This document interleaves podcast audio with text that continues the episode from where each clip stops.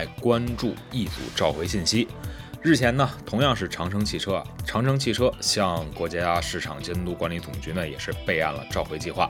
决定从九月一号开始召回二零一九年九月二十四日到二零二零年八月九日期间生产的长城炮汽车，共计七万一千三百一十九台。先说这个数字，七万多的数字。再看长城豹，这可是一个皮卡呀，那可想见市占率百分之五十的长城皮卡还卖的真是不错。这回召回呢，是因为什么呢？也是因为在网络上发酵了很长时间的那个拖车钩的问题。本次召回范围内的车辆呢，由于车辆使用说明书并没有充分的明示拖车钩在特殊使用场景下可能会带来的危险，那无法起到足够的警示作用。存在紧急情况下误用的可能，在极端情况下呢，可能会发生拖车钩的断裂，存在安全隐患。长城汽车呢，将对召回范围内的车辆替换新版的电子使用说明书，在车身醒目位置呢加贴拖车钩的使用警示标签，明示风险，避免误用。同时呢，免费对拖车钩进行技术服务升级，以消除安全隐患。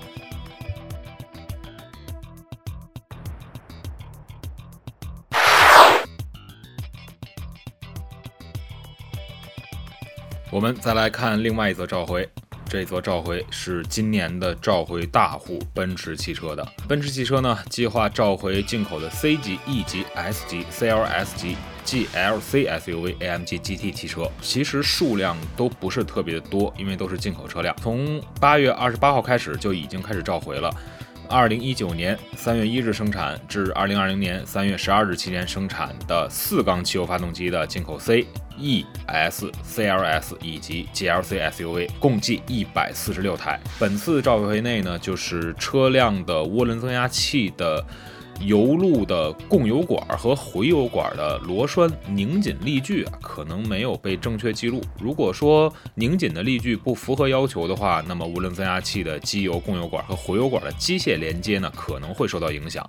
那最终呢？会导致机油的泄漏。如果机油碰到高温部件的话，有可能产生起火的风险。奔驰中国呢，也将通过授权经销商，将为召回范围内的车辆呢进行检查，必要时进行维修，以消除安全隐患。同时呢，还有进口的 C 级和 AMG GT 啊，基本上也是一千六百六十台。上述召回范围内的车辆呢，ESP 的系统呢可能不适应安装的制动器的类型。如果说出现叫横摆角度速度传感器的漂移，或者是制动真空供应故障的话，那么 ESP 系统呢可能不会按照预期来进行响应，这可能导致 EST 干预与驾驶情况不算太符合，增加碰撞和受伤的危险，也是存在安全隐患。那这一点上来讲呢，奔驰中国也将为召回内的所有车辆免费更新一下 ESP 的软件，以消除安全隐患。总体来讲呢，今年以来，包括去年以来，奔驰汽车召回的确实比较多。呃，我们也是看到了各种各样的这种召回的方式，或者说是召回的一些原因。那么也请大家呢多多注意一下。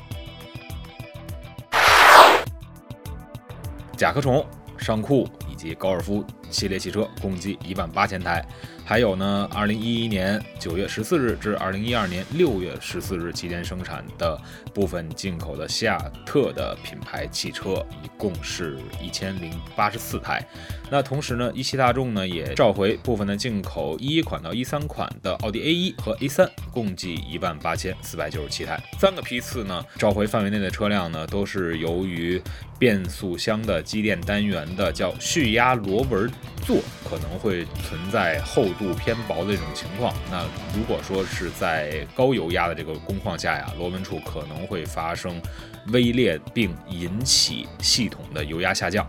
这将触发呢仪表盘警告灯亮起。如果咱们的驾驶员，嗯，觉得这个好像不影响开啊，呃，并且继续使用车辆的话，那随着时间的发展呢，可能会影响动力传输的情况，存在安全隐患。大众汽车呢，以及一汽大众汽车有限公司将通过授权的 4S 店，免费为召回内的车辆变速箱机电单元进行软件升级，以消除安全隐患。